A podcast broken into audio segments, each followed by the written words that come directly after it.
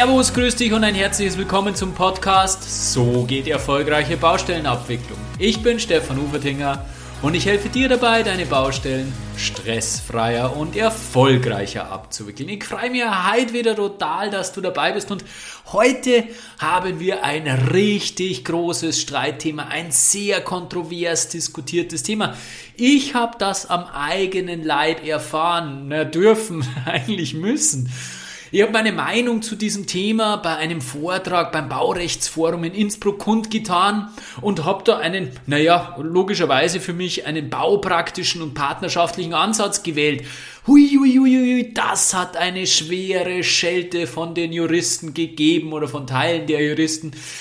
Das Thema war, darf der AG eine Forcierung anordnen? Und wer mich kennt, der gibt natürlich nicht klein bei. Ich mache natürlich gleich drauf eine Podcast-Folge, wenn so eine Schelte kommt zu diesem Thema. Also besprechen wir dieses Thema Forcierung heute ganz, ganz intensiv. Und da habe ich mir einen Interviewgast dazu geholt, den Harald Wiesinger. Ich werde ihn dann gleich genauer vorstellen. Jetzt wünsche ich dir wahnsinnig viel Spaß bei diesem Thema und du wirst sehen, es werden einige ganz, ganz spannende und ganz interessante Dinge zutage treten.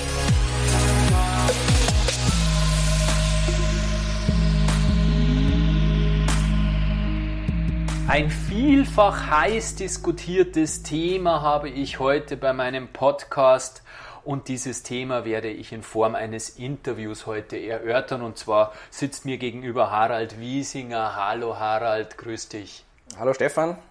Schön, dass du da bist. Ich stelle dich gleich noch ein bisschen vor. Jetzt möchte ich erst einmal in das Thema einführen. Äh, dieses kontroverse Thema ist das Thema Forcierung oder Beschleunigung, wie es in Deutschland oft genannt wird. Vielfach in der heutigen Zeit haben wir eben diese Themen, weil wir sehr enge Bauzeiten haben, weil wir oftmals Themen haben, wo Bauabläufe gestört sind und dann natürlich der Bauherr gern wünscht, dass die ursprünglich vereinbarten Termine gehalten werden. Und wie das dann genau abgearbeitet werden sollte, weil in der Praxis passiert es leider meistens nicht so, wie es sollte, das ist genau das heutige Thema und darüber spreche ich heute mit Harald Wiesinger. Harald ist Geschäftsführer der BCG Business Consulting GmbH und macht vorwiegend bauwirtschaftliche Beratung. Harald, du bist in vielen, vielen Großprojekten in Österreich und auch in Deutschland involviert. Es ist immer wieder faszinierend, wenn du mit irgendwelchen Kollegen redest und dann ähm, äh, kommt dein Name wieder zum Vorschein und dann hast du wieder, ja, der Harald macht uns das und der Harald macht uns das. Also du bist äh, in der Branche bekannt wie ein bunter Hund und hast eben in deiner Aufgabe als äh, bauwirtschaftlicher Berater sowohl für den AG wie auch für den AN schon viele Forcierungen begleitet. Und deswegen freue ich mich auch total. Wir kennen uns jetzt mittlerweile schon eine Zeit und wir sprechen auch schon eine Zeit über diesen Podcast. Und ich freue mich total, dass es jetzt endlich geklappt hat dass wir äh, endlich diesen Podcast aufnehmen können. Und was mich auch total gefreut ist, dass ich wirklich einen Mann aus der Praxis da sitzen habe und wir schauen auch, dass wir das wirklich sehr praxisbezogen heute durchsprechen werden, dass wir da wirklich einen Mehrwert für die Leute, die es dann draußen abwickeln müssen, liefern, weil das ist ja immer mein Anspruch, dass es genau diese, diesen Mehrwert haben. So, eher im ersten Teil zu meinem äh, Interview werden wir uns über die Grundlagen und über das Formale etwas unterhalten, aber auch da so praxisbezogen wie möglich. Und im zweiten Teil schauen wir uns dann an, wie mit einer Forcierung dann wirklich umgegangen wird, wie die Mehrkosten hergeleitet werden und all diese Dinge. Äh, Harald, bist du bereit? Dann steigen wir gleich ein. Ich bin bereit, starten wir los. Jawohl. Ähm, beginnen wir vielleicht einmal mit die Basics was ist denn eigentlich eine Forcierung? Gibt es eine Definition? Ist sie äh, definiert überhaupt? Und wenn ja, wo ist sie definiert? Das ist gar keine so leichte Frage, weil eben der Begriff zwar in aller Munde ist, aber eine Definition gibt es an sich äh, in den Normen äh, nicht. Äh, es gibt aber sehr wohl in der Literatur äh, gibt's, äh, gewisse Definitionen und äh, am einfachsten erklärt man es über meine, sage ich mal, Uniprofessoren, Professor Jodl und Oberndorfer, die haben das Handbuch der Bauwirtschaft herausgegeben, zwischen in die Jahre gekommen, aber immer noch, glaube ich, äh, für die Grundbegriffe äh, mehr als gültig. Und die beschreiben die Forcierung wie folgt. Äh, das ist die Beschleunigung der Leistungserstellung, indem vorhandene Kapazitäten intensiver genutzt oder zusätzliche Kapazitäten eingesetzt werden. Das heißt, ganz einfach, entweder durch zusätzliche Leute, durch zusätzliche Stunden, also Überstunden, oder auch durch Schichtarbeit kann man quasi die Intensität erhöhen. Oder man bringt einfach zusätzliche Leute, eigene Partien oder zusätzliche Geräte, ein extra Bagger, ein extra LKW her und schafft so quasi hier die Intensivierung.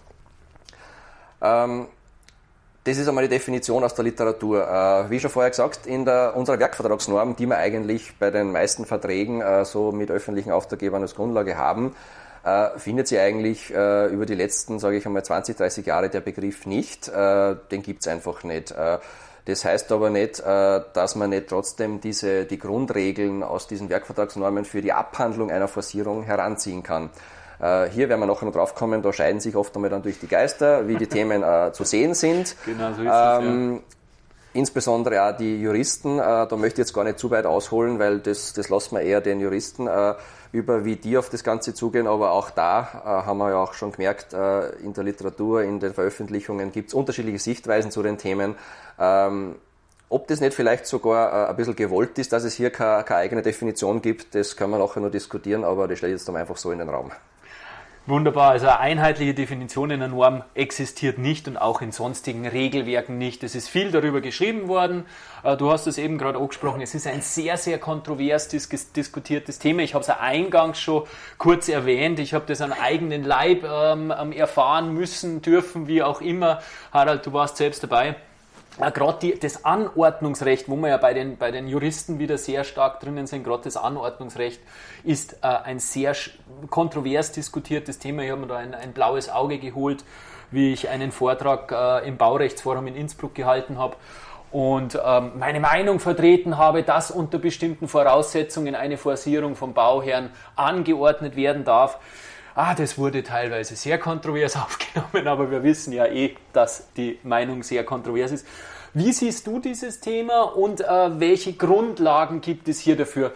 Du hast es gerade gesagt, wir wollen nicht zu tief in äh, die Juristerei einsteigen, weil es nicht unser Fachgebiet ist. Trotzdem müssen wir aber diese Themen abarbeiten. Es hilft uns ja nichts. In erster Linie sind wir Techniker am Projekt da und, und, und haben diese, diese, diese Probleme zu bearbeiten. Insofern müssen wir uns da irgendwo doch auch eine Meinung bilden.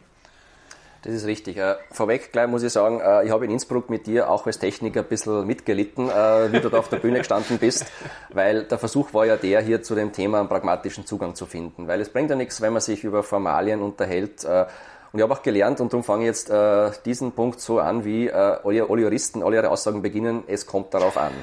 ähm, ich würde mit dem Thema so nähern, äh, wie es in der Praxis, glaube ich, den, ähm, den ehesten Zugang findet, nämlich äh, eh über dieses Leistungsänderungsrecht. Äh, dass es hier unterschiedliche Meinungen gibt, das mag zwar in der Theorie äh, stimmen, äh, wenn man sich aber dann in der Praxis anschaut, äh, wird das oft gar nicht so das Thema sein, weil ähm, wir besprechen dann ja immer, äh, und das äh, findet sich ja in der ÖNAM sehr wohl, äh, die, in der Zumutbarkeit. Äh, mhm. Und sobald wir mhm. irgendwo in der Zumutbarkeit sind, äh, braucht man ja nicht mehr lang diskutieren, äh, ob irgendwas angeordnet werden darf oder nicht.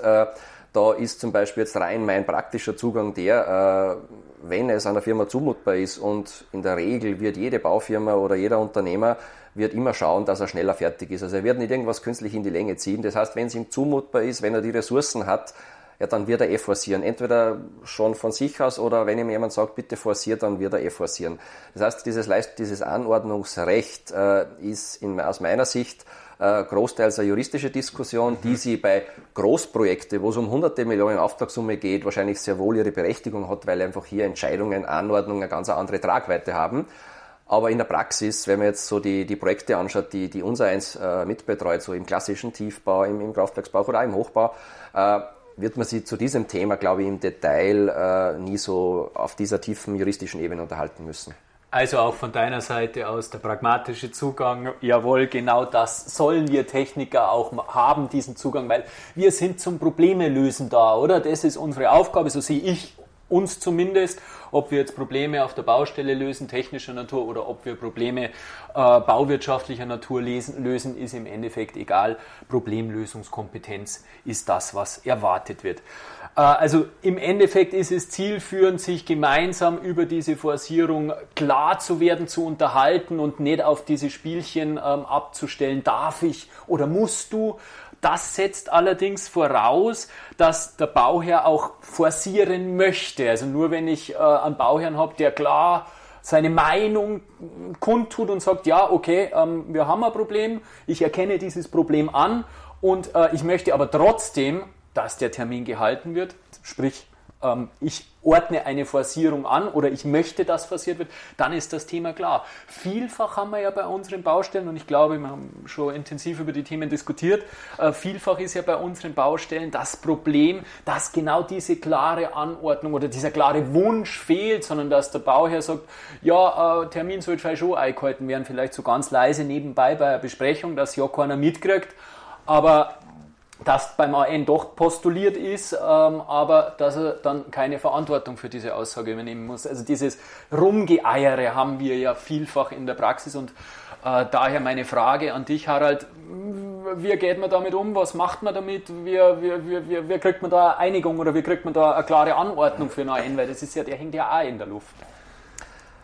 Die ist natürlich äh, nicht immer leicht zu erreichen. Also sprich, äh, man muss unterscheiden, äh, dort wo ich den Einblick habe auf A1-Seite, äh, komme ich mit den gleichen äh, oder kommen mal die gleichen Fälle unter, da es einfach oft unklare Situationen sind. Und dann kann man aber diese Diskussion nicht einseitig führen, äh, nur der Auftraggeber ist schuld, weil er eben etwaige Anordnung nicht klar genug ausgesprochen hat, sondern man muss dann immer auch beide Seiten betrachten und man muss auch schauen, äh, ob nicht vielleicht auch die Firma aus taktischen Gründen jetzt vielleicht gar nichts sagt und vielleicht ein bisschen hinwartet und sagt, vielleicht ist, der, ist, vielleicht ist ein späterer Zeitpunkt taktisch besser, irgendwas zu sagen, wir sind später dran.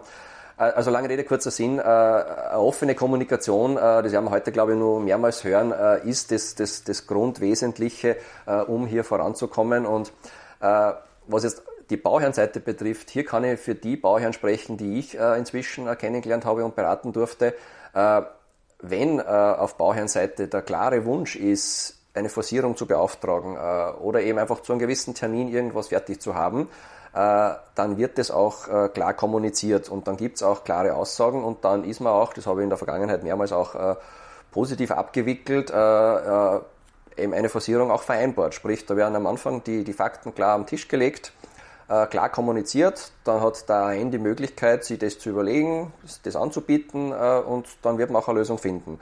Wenn natürlich, äh, wie vorher angedeutet, wenn sich jeder so ein bisschen zurückzieht auf seinen Vertrag, so in, in Warteposition ist, ein bisschen taktiert, dann wird man nicht da zu einem Ziel kommen können. Genau. Die Erfahrung habe ich auch gemacht und dann wird es schwierig. Und da ist es dann aus meiner Erfahrung heraus, und ich glaube, du bestätigst es, ganz, ganz gut, wenn du einen neutralen dritten Außenstehenden hast, der das ein bisschen moderieren kann und der da ein bisschen ähm, regulierend eingreifen kann, wenn eben diese abwartende Haltung ist, eben so wie du das eben machst als bauwirtschaftlicher Berater. Ja. Natürlich, äh, das ist oft ganz, ganz wesentlich, weil man merkt oft, und das merke auch ich besonders, wenn ich in Projekte hinzugezogen werde zu einem späteren Zeitpunkt, mhm. dass sich oft die Standpunkte verfahren haben. Meistens äh, kommt sogar vor, dass die, die Leute von unterschiedlichen Faktoren ausgehen. Ja. Äh, Auftraggeber ein äh, sind sich unterschiedlich, äh, haben unterschiedliche Wahrnehmung des, des Bausolls oder des, was der andere verpflichtet ist zu machen.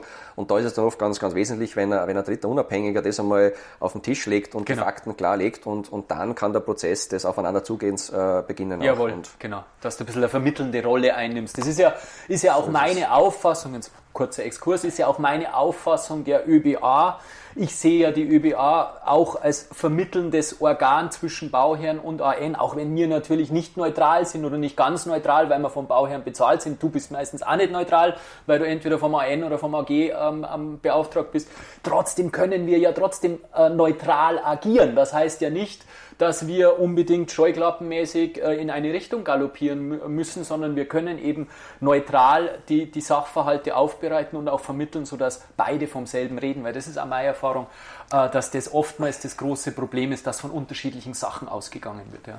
So ist es. Und das ist auch immer mein, mein Credo, wenn ich äh, von irgendjemandem beauftragt bin, sage ich immer am Anfang, ich prüfe das oder ich ermittle das, was aus meiner Sicht das Richtige ist, aus mhm. der ganzen Vertragssituation. Genau. Und das möchte ich ja immer so äh, in den Raum stellen und äh, sagen, das ist eigentlich meine äh, Voraussetzung für äh, eine Zusammenarbeit. Äh, und da wurde ich einmal vor vielen Jahren gebrandmarkt durch einen anderen äh, Sachverständigen, der einfach klar gesagt hat, dem bin ich gegenüber gesessen und er hat gesagt, ich bin dazu da, meinem Kund Geld zu sparen. Mhm. Also der hat mhm. ganz klar gesagt, was der Vertrag hergibt oder was dir zusteht, ist eigentlich egal. Ich muss nur schauen, dass der weniger zahlt. Äh, und das sage ich immer meinen, äh, speziell wenn ich für Bauherren arbeite, ganz klar, du, wenn ein Nachtrag gerechtfertigt ist, dann werde ich den auch so beurteilen. Äh, und auch wenn du nichts zahlen möchtest, muss da ich in meinem Urteil sagen, da steht aber was zu. Und umgekehrt genauso. Genauso ich das auch und ich teile deine Meinung zu 100 Prozent im Gegensatz zum deinen sachverständigen Kollegen oder unseren sachverständigen Kollegen eben nicht, weil ich bin auch der Meinung, wir sollten Objektivität wahren und vor allem als Sachverständige sind wir ja von Standesregeln äh, her schon dazu verpflichtet, Objektivität zu wahren. Also so geht ja gar nicht. Du hast vorher schon angesprochen äh, zu diesem ähm, offenen Diskurs, äh, jeder soll die Karten auf den Tisch legen, äh, wie der Bauherr damit umgehen sollte, war meine vorhergehende Frage. Die Folgefrage, die logische Folgefrage ist, was hat denn der AN alles auf den Tisch zu legen? Wir haben ja in der ÖNorm drinnen, was, was, was der AN zum Beispiel bei einer Einreichung alles sagen muss. Karasek schreibt auch in seinen neuen Schritten, glaube ich, bei einer Leistungsstörung, ähm, ähm, was der AN alles mitzuteilen hat. Äh, wie ist es bei einer Forcierung? Was empfiehlst du einem AN, wenn er gestört ist, aus welchen Gründen auch immer, was hat, welche Karten, was soll er dann alles auf den Tisch legen? Ähm, ich darf mir fast wieder wiederholen, äh, je offener, desto erfolgsversprechender. Ähm, es sind ja immer, da, immer zwei Seiten. Äh, der eine will was, der will einen Termin erreicht haben und der andere im besten Fall unterstützt ihn dabei und möchte für seine Aufwendungen, die er dann trägt, entsprechend vergütet werden. Das heißt, da gehören einfach von Anfang an, äh, und wir reden ja immer von einer idealen Abwicklung einer Forcierung, wie soll das sein? Äh, und da reden wir, da gehören die Karten am Tisch, da gehören Zwänge auf dem Tisch, äh, wenn einfach als Beispiel, man braucht ein zusätzliches Gerät. Und wenn aber das Gerät nicht verfügbar ist, ja, dann muss halt die Firma ganz klar sagen, du, ich krieg das Gerät nicht, wir müssen eine andere Lösung uns überlegen.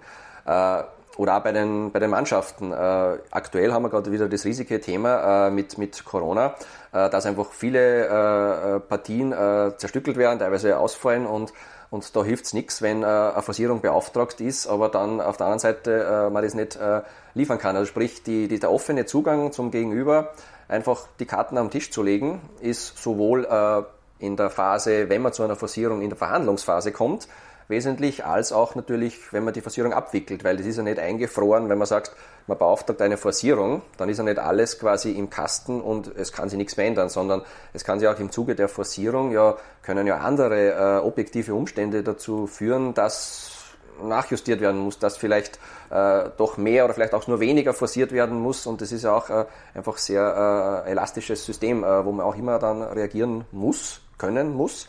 Äh, und dementsprechend äh, Offenheit ist da der, der Weg zum Erfolg. Ja, das kommt mir auch so vor, also ein offen und ehrlicher Umgang miteinander. Äh, das haben wir jetzt schon mehrfach ähm, zum Ausdruck gebracht.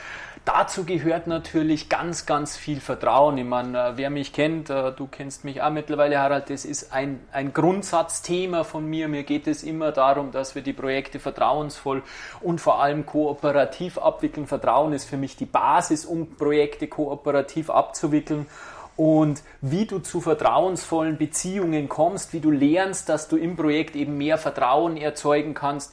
Das ähm, lernst du in meinem Online-Kurs Baustellenerfolg durch Kooperation, den es derzeit äh, zu einem super Einführungsangebot gibt. Alle Informationen dazu findest du auf meiner Homepage und auch in den Show Notes. Jetzt hat aber leider Gottes nicht jeder in der Branche meinen Kurs gemacht, noch nicht, vielleicht wird es irgendwann. Deswegen äh, gibt es natürlich viele Projekte, wo es nicht so lehrbuchmäßig läuft, wo das Vertrauen nicht da ist, wo man vielleicht solche Aussagen wie, hey, ich krieg den Bagger nicht oder die Partie nicht gar nicht glaubt auf Bauherrenseite, weil eben die Vertrauensbasis nicht da ist. Ähm, Grundsätzlich ist ja der AN bestrebt, die Bauzeit zu halten. Du hast es vorher schon mal gesagt, du glaubst nicht, dass ähm, ähm es viele AN gibt, die ihre Baumaßnahme äh, künstlich in die Länge zu ziehen. Und wenn man es jetzt nicht schafft, aufgrund fehlendem Vertrauen, aufgrund äh, keiner offenen Gesprächskultur, eine Forcierung zu vereinbaren, dann kommt es ja sehr, sehr häufig vor, dass der AN trotzdem forciert, auf seine Kosten forciert. Keine Ahnung, ähm, weil er Angst vor den Folgen hat. Ähm, wie geht es dir da in der Praxis damit oder deine Erfahrungen aus der Praxis? Warum macht er das? Und ähm, wie geht man dann damit in der Praxis um mit solchen Situationen? Also rückblickend, wenn ich auf meine letzten Jahre zurückblicke, wo ich das betreut habe, wage ich fast zu behaupten, dass fast jeder Unternehmer, sagen wir mal zu 99 Prozent, bei jedem Projekt immer forciert. Und zwar, das hängt damit zusammen, dass man einfach, wenn man im Wettbewerb ist, äh, kalkuliert man einen Mittellohn mit einer Wochenarbeitszeit, die fast immer nicht mit der üblichen Arbeitszeit zusammenpasst, die auf einer Baustelle gelebt wird. Ergo befinden wir uns eigentlich rein formal immer in einer Art Forcierung. Wir reden aber jetzt hier von einer anderen Art Forcierung, wo man sagt, es gibt Umstände, die sich geändert haben und ich muss dann meine Kapazität erhöhen und ich muss die Leistung verdichten. Ähm, hier haben wir den Unterschied äh, aus meiner Sicht, äh, wann forciere ich äh, intern als Arbeitnehmer. Ähm, oder anders gesagt, äh, es hängt aus meiner Sicht eher von den Bauherren ab, äh, wie Bauherren mit sowas umgehen. Äh, öffentliche Bauherren ziehen sich oft auf Formalien zurück, was auch ganz logisch ist, weil einfach diese ganzen Randbedingungen, die die Prüfinstanzen einfach gewisse Formalien vorgeben. Hier muss man auch sehr formal agieren, das ist auch verständlich. Bei private Bauherren habe ich so gemerkt, da kann es auch passieren, dass wenn am Ende des Tages das Projekt zu einem Riesenerfolg geworden ist, wenn ein Wohnbau rechtzeitig übergeben worden ist an den Kunden und so. Und dann kommt halt äh, die Baufirma oder der kleine Nebenunternehmer und sagt, äh, du, ich habe mich so bemüht, äh, du schau, ich habe über die letzten eineinhalb Jahre habe ich so viele äh, Stunden investiert, äh, ich brauche da eine gewisse Entschädigung und das steht mir auch irgendwie zu oder er versucht es irgendwie da. Äh, dann ist bei privaten Bauherren oft so, dass einfach solche Forcierungen dann auch nachträglich vergütet werden. Mhm, mhm. Während bei öffentlichen Bauherren hier äh, die Vergütung äh, vermutlich auch möglich wäre, aber aufgrund von einfach äh, dieser ganzen Dokumentation, dem Prüfberichtswesen, wahrscheinlich äh, diese freiwillige Forcierung ohne gewisse formale äh, Kriterien einer Anmeldung, einer Anmeldung der, der Höhe auch vielleicht dann nicht mehr so einfach zum Handeln sind. Mhm. Also falls ich jetzt von der Frage ein bisschen abgedriftet bin, bitte nochmal konkretisieren. Aber ich glaube, ich habe es so halbwegs umrissen. Das passt, alles, äh, alles gut. Ähm Jetzt haben wir den Fall besprochen, wenn der AN aus freien Stücken forciert. Äh, du hast gesagt, ähm, er forciert immer, was ich einen sehr interessanten Gedanken finde. Ich glaube, dass dieser Gedanke ähm, vielen nicht bewusst ist, äh, aber es ist vollkommen korrekt, wenn man mal in die K3-Bladel schaut und dann auf die Baustelle geht und sich das anschaut, dann wird man feststellen, dass das meistens nicht zusammenstimmt. Äh, aber ist auch logisch, weil wir nehmen oder die Firmen nehmen in der Kalkulation irgendwas an dann schaut es halt auch irgendwie aus, also dass da eine gewisse Diskrepanz da ist. Ähm, und wenn er dann aus freien Stücken forciert, ja, dann ist es ähm, halt so, dass oftmals da kein, kein Entgegenkommen seitens des Bauherrn besteht. Grundsätzlich ähm, ist es ja so, dass Karasek zum Beispiel meiner Ansicht nach sogar eine Pflicht für den AN äh, sieht, dass er ähm, forcieren muss, solange die Forcierung für den Bauherrn günstiger ist als eine, also als die Folgen der Störung, also eine Bauzeitverlängerung. Ähm, wie geht man damit in der Praxis um? Also kann man das dann irgendwie ummünzen, dass man sagt, naja, wenn ich nicht forciert hätte, wäre ja eine fiktive Bauzeitverlängerung von so und so viel rausgekommen. Das hättest du sowieso zahlen müssen. Also ist das meine MGF-Höhe? Ist das möglich? Wird das in der Praxis gemacht? Und ähm, ja, wie geht man damit um? Ähm, ich widerspreche ja Juristen sehr ungern. Äh, hier bei dem Podcast ist der Vorteil, dass ich mir das blaue Auge, das blaue Auge nur Zeit, zeitversetzt äh, holen kann vom Herrn Kollegen Karasek. Direkt, ja. Ähm, diese Leistungsänderung, also diese Pflicht äh, zur Versierung, die, die sehe ich nicht. Äh, die sehe ich, äh, es gibt vielleicht formale äh, oder, oder juristische äh, Situationen, wo es vielleicht eine Pflicht sich ableiten lässt, aber so in der Praxis, die man so, äh, die man so erlebt, gibt es die aus meiner Sicht nicht. weil der Unterschied muss man ja auch sagen, um welche Forcierung geht es denn da? Man spricht wahrscheinlich immer von der Forcierung, die aufgrund von äußeren Umständen, die der Auftraggeber verursacht hat. Genau, weil, genau. weil oft einmal forciert ja auch die Firma, wenn sie einfach selber mit den Leistungswerten nicht zusammenkommt, dann reden wir natürlich auch von einer Forcierung, genau. aber dann ist es einfach eine selbst äh, verschuldete und dementsprechend muss ich das wieder aufholen, ist wieder eine andere Geschichte. Ähm, der Bauherr ähm, wird sich äh, aus meiner Sicht äh, immer schwer tun, äh, was einseitig äh, anzuordnen oder zu verpflichten. Also da sind wir eben wieder bei dem Punkt zu, zurück, äh, es geht nur gemeinsam. Äh, sprich, äh, wenn sich auch juristisch eine, eine Pflicht ableiten ließe, äh, so hat sich in meiner Praxis gezeigt, äh, dass es in den, in den Regelfällen äh, immer sich eigentlich dahin ergibt, was das Projekt als positives Ergebnis haben will. Sprich, wenn der Bauherr Forcierung will, weil er am Ende des Tages dadurch einen Erfolg hat, dann wird er das auch mit dem Gegenüber so kommunizieren, dass es zu einer Einigung kommt. Will das der Bauherr nicht, weil er sich auf den Vertrag zurückzieht, dann wird er auch bei einer Forcierung, die er eigentlich vielleicht bräuchte, aus irgendwelchen Gründen, wird er aber nie so eine konkrete Anordnung verfassen äh, und dann wird es halt von Anfang an nie dieses äh, Miteinander und dieses Kooperative geben. Ähm, und darum, äh, um auf die Frage zurückzukommen, äh, es mag vielleicht unter gewissen Voraussetzungen eine Anordnungspflicht geben, aber die ist wahrscheinlich in der Baupraxis, über das wir reden, eher nebenrangig, sondern hat dann eher was äh, bei den Juristen äh, äh, zu tun. Ja, spannend. Also sind wir wieder bei dem Thema, was wir eingangs schon gehabt haben. Gibt es, eine Anord gibt es ein Anordnungsrecht, ja oder nein? Ähm, wie, wie geht man mit diesen Forcierungen um in der Praxis? Und im Endeffekt kommen wir es wieder auf das Wesentliche, das wir jetzt eh schon ein paar Mal gehabt haben, äh, zusammenfassen oder herunterbrechen, offen und ehrlich miteinander umgehen die Karten auf den Tisch legen, der Bauherr sagt, was er will, der AN sagt, was die Probleme sind, wie viel Zeitverzögerung das ähm, eben momentan im Raum steht und wie das unter Umständen hereingeholt werden kann. Und ähm, ein Ding ist mir jetzt gerade aufgefallen oder ein Thema, was wir vielleicht nur kurz ausführen sollten. Du hast die zwei Arten der Forcierung angesprochen. Das haben wir jetzt noch nicht in der Detailtiefe herausgearbeitet. Trotzdem glaube ich, ist wichtig, dass wir da nochmal kurz drüber sprechen. Äh, diese Forcierung, von der, wir, von der wir jetzt natürlich reden, das ist eine Störung, Behinderung, die aufgrund einer ähm, Situation entstanden ist, die in der Sphäre des AG liegt. Ganz klar, Sphärentheorie, äh, unterschiedlich ein bisschen AGBB, ABGB und ÖNorm haben ein bisschen unterschiedliche Theorien und, und, und Zuordnungen. Trotzdem natürlich, diese Forcierung kann es nur geben, wenn es in der Sphäre des AG liegt und du hast das gerade angesprochen, dass es natürlich auch sein kann, dass der einen aus freien Stücken oder aus seinen Stücken forciert, weil er zum Beispiel von sich aus zu wenig Leute auf der Baustelle hat, weil er einen Fehler in der Ausführung macht oder sonst irgendwas. Also das nochmal, dass das für alle klar ist. Kommen wir äh, zum Schluss des ersten Teils und noch ähm, etwas zu formalen, äh, formalen Geschichten. Also angenommen, wir haben einen offenen ähm, und konstruktiven Weg gefunden, miteinander zu sprechen, der Bauherr und der AN haben dieses Thema besprochen, die Karten liegen auf dem Tisch und der Bauherr sagt ganz klipp und klar, hey, lieber AN, ich möchte, dass wir den Termin einhalten, bitte stell mir zusammen, was das denn kosten würde. Was hat denn ist jetzt wirklich rein formaltechnisch, rein formalrechnik, was hat dann diese Zusammenstellung dann für einen Charakter oder konkreter jetzt wirklich auf unsere Werkvertragsnorm, auf die ÖNorm zugeschnitten? Wie wird eine äh, Forcierung formal richtig abgehandelt? Ist es eine normale MKF auf Basis der ÖNorm äh, 2110, 2118 oder ist es irgendwie ein, eine Sonderstellung? Hat es eine Sonderstellung?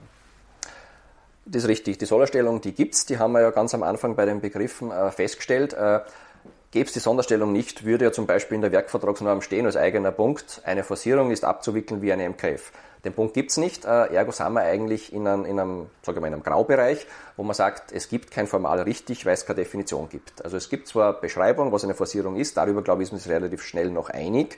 Ähm, wie es dann abzuhandeln ist, äh, ich würde mal sagen, äh, in der Praxis äh, zeigt sich, dass es im Großteil formal wie eine MKF behandelt wird, mit dem einen wesentlichen Unterschied, dass eben eine Forcierung äh, vor Ausführung einzureichen ist oder einfach ein Forcierungsangebot vor Ausführung der Leistung zu legen ist ähm, und nicht wie ein MKF, wo es formale Fristen gibt und wo auch eine Einreichung nach Ausführung sein kann weil dann führt es ja äh, am Prinzip dieser Forcierung äh, vorbei. Weil ich sage, eine Forcierung ist in meinem Verständnis vorab einvernehmlich äh, zu vereinbaren, weil äh, eben, und da, da, sieht man, jetzt kommen wir eh schon indirekt auf das Punkt hin, äh, es ist keine MKF, weil MKF ist eine einseitige Anordnung, mhm. wo daraus gewisse vertragliche Pflichten ausgelöst werden. Äh, und eine Forcierung ist ein was, wo wir vorher gesagt haben, kann nicht einseitig angeordnet werden und wenn dann nur im Rahmen der Zumutbarkeit, soll aber oder aus meiner Sicht muss äh, vor Ausführung eigentlich muss eine Vereinbarung dazu geben.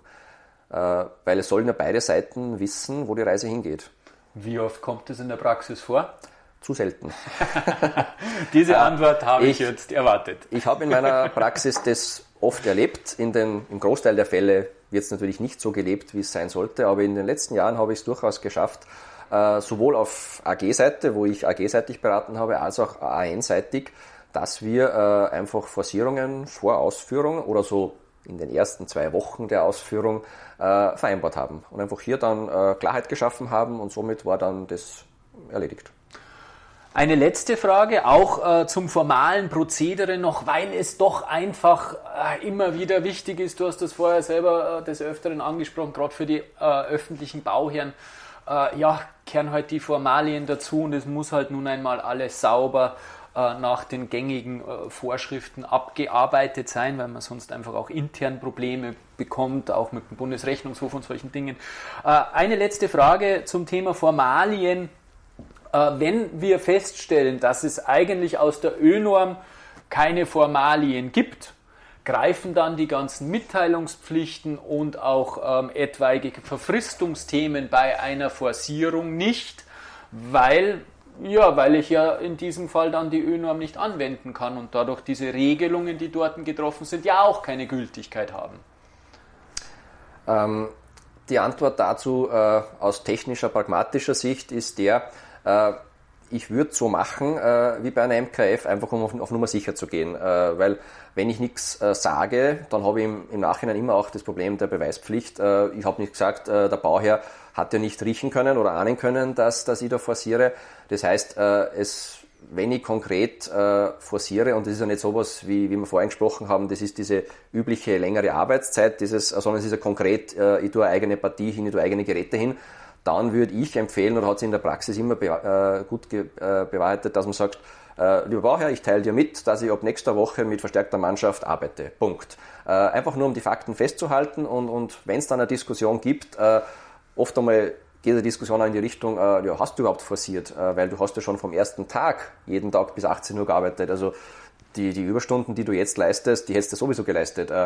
Und da muss man dann unterscheiden, äh, dass man bis zu dem Zeitpunkt, wo man eine entsprechende Mitteilung äh, tätigt, äh, ist man in einer anderen Sphäre aus meiner Sicht formal, als wie dann, wenn man konkret mitteilt, jetzt tue ich es aber, weil aus deiner Sphäre was gekommen ist und jetzt muss ich bewusst auf das Ziel hinarbeiten. Mhm. Und aus, aus dem Grund würde ich sagen, formal sind wir wahrscheinlich mit den Mitteilungspflichten in einem ähnlichen Graubereich wie, wie bei, bei der Abhandlung per se. Äh, aber ich würde es halt in der Praxis einfach so leben, äh, mit den Mitteilungspflichten, die wir haben, einfach um mal sicher zu gehen. Macht absolut Sinn, macht absolut Sinn, lieber Harald. Ähm, mega spannend. Vielen Dank für das Gespräch. Vielen Dank für den ersten Teil dieses Interviews. Zusammenfassend vielleicht nur mal das Thema. Wir können es herunterbrechen auf eigentlich zwei Worte, offen und ehrlich, oder? Miteinander sprechen, miteinander reden. Da gibt es einen wunderschönen Buchband von Friedemann Schulz von Thun, der heißt Miteinander reden. Da wäre schon sehr, sehr viel drinnen, wenn den jeder gelesen hätte bei uns auf der Baustelle. Wäre so vieles leichter. Offen und ehrlich die Themen auf den Tisch bringen bringen, sagen, was ich will, sagen, was der Sachverhalt hergibt und dann konstruktiv miteinander umgehen. Das wäre die ganze Geschichte. Was wir auch noch heraushören haben können, ist, dass formalrechtlich ein ziemlich äh, schwieriges Thema ist, dieses äh, Thema Forcierung und deswegen ähm, wir pragmatischen, lösungsorientierten Techniker tun gut daran, diese ähm, konstruktiven, kooperativen Lösungen zu finden. Also verantwortungsbewusst mit den Themen umgehen und auf die Umstände eine richtige Antwort gehen. Im zweiten Teil dann, geht es dann jetzt ums Geld. Da wird es jetzt noch etwas praxisbezogener, weniger Formalien und vielleicht auch für einige noch spannender, weil ähm, ja, Geld ist nun mal ganz, ganz ein wesentliches Thema. Es geht darum, wie werden dann Forcierungskosten richtig hergeleitet, richtig äh, berechnet und ähm, auch zum Beispiel, ob eine Forcierung gedeckelt ist mit irgendwelchen anderen Themen. Diese Themen stehen ja auch immer im Raum. Ich konnte dir jetzt nur noch viel Spaß bei der nächsten Forcierung wünschen und vor allem schalte beim zweiten Teil wieder ein. Harald, vielen lieben Dank für deine Zeit. Danke auch. Ja, ich habe jetzt so eine richtige Freude gefreut wie ein kleines Kind, dass mein Lieblingsthema, die Kooperation, das Miteinander auf der Baustelle, beim Thema, bei einem Podcast-Interview zum Thema Forcierung so klar zum Ausdruck kommt und so einen großen Stellenwert einnimmt. Das, das habe ich mir nicht gedacht und macht mich so richtig froh und glücklich. Also die Quintessenz draus Gehe offen und ehrlich mit deinen Themen auf der Baustelle um, lebe Partnerschaft und Kooperation. Und ganz, ganz ehrlich, mein Tipp, so kommst du echt am weitesten. Agiere so und lebe so.